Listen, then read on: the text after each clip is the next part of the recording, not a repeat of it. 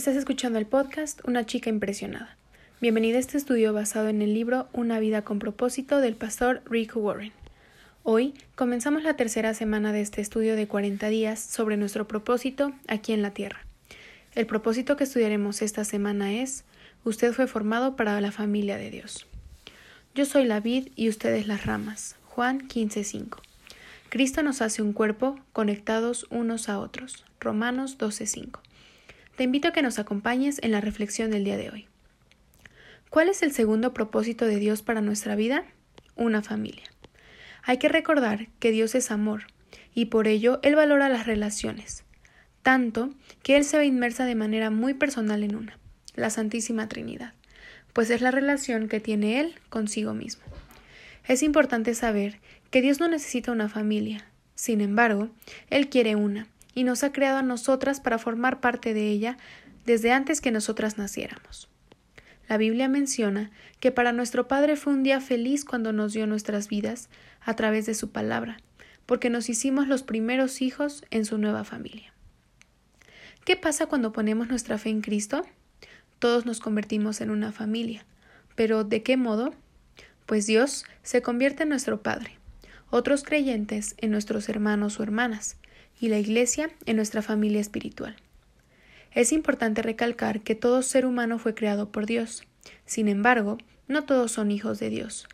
Por ello, Él nos da la oportunidad de nacer de nuevo a través de la fe en Cristo. Eso nos da pie a decir que tenemos dos familias, la familia espiritual y la que es por parentesco. Pero la espiritual es la más importante, pues es aquella que siempre va a estar ahí para nosotras, aun cuando nuestra familia de parentesco esté debilitada o separada. ¿Cuáles son los beneficios de pertenecer a la familia de Dios? Desde que tú decides nacer de nuevo en la fe de Dios, te llenas de tantos beneficios como puedas imaginar. Recibes el nombre, la semejanza, el privilegio, el acceso íntimo y la herencia de la familia. Pero esta última es de suma importancia, pues como dice Él en su palabra, como eres tu hijo, todo lo que Él tiene te pertenece. En la tierra, Él nos da riqueza de su gracia, bondad, paciencia, sabiduría, poder y misericordia, pero en la eternidad heredamos aún más. Nos preguntaremos ¿qué más podemos heredar si nuestra vida es maravillosa desde que seguimos a Cristo? Tenemos cinco beneficios muy importantes que hay que rescatar de la lectura. En primer lugar, estamos con Dios para siempre, y qué mayor privilegio que ese. Segundo, seremos completamente cambiadas para ser como Cristo. Tercero, seremos libres de dolor, muerte y sufrimiento. Cuarto, seremos recompensadas y asignadas a nuevas posiciones para poder servirle. Y quinto, compartiremos la gloria de Cristo. Lo más importante de esta herencia es que Dios la ha dado especialmente para nosotras, y es por eso que es preciada, pura, permanente y protegida, y nadie nos la puede quitar ni destruir. Ahora hablaremos sobre un punto muy importante que nos permite pertenecer a la gran familia de Dios, que es el bautismo.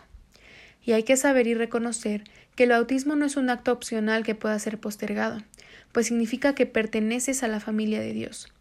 Es por eso que la Biblia nos hace tanto hincapié cuando menciona Vayan y hagan discípulos de todas las naciones, bautizándolos en el nombre del Padre, del Hijo y del Espíritu Santo.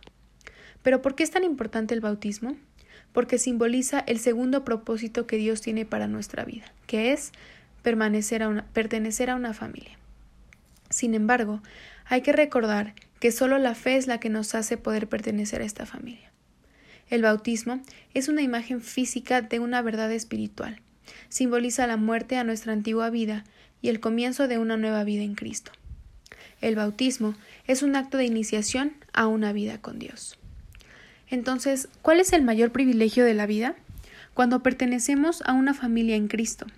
Dios está orgulloso de nosotras por pertenecer a su familia, y nosotras debemos sentirnos honradas por tener este gran privilegio, pues no hay nada que lo iguale. Gracias por acompañarnos el día de hoy. Que Dios nuestro Señor el Padre Glorioso te dé el espíritu de sabiduría y de revelación, para que lo conozcas mejor y que asimismo sean iluminados los ojos de tu corazón, para que sepas a qué esperanza Él te ha llamado.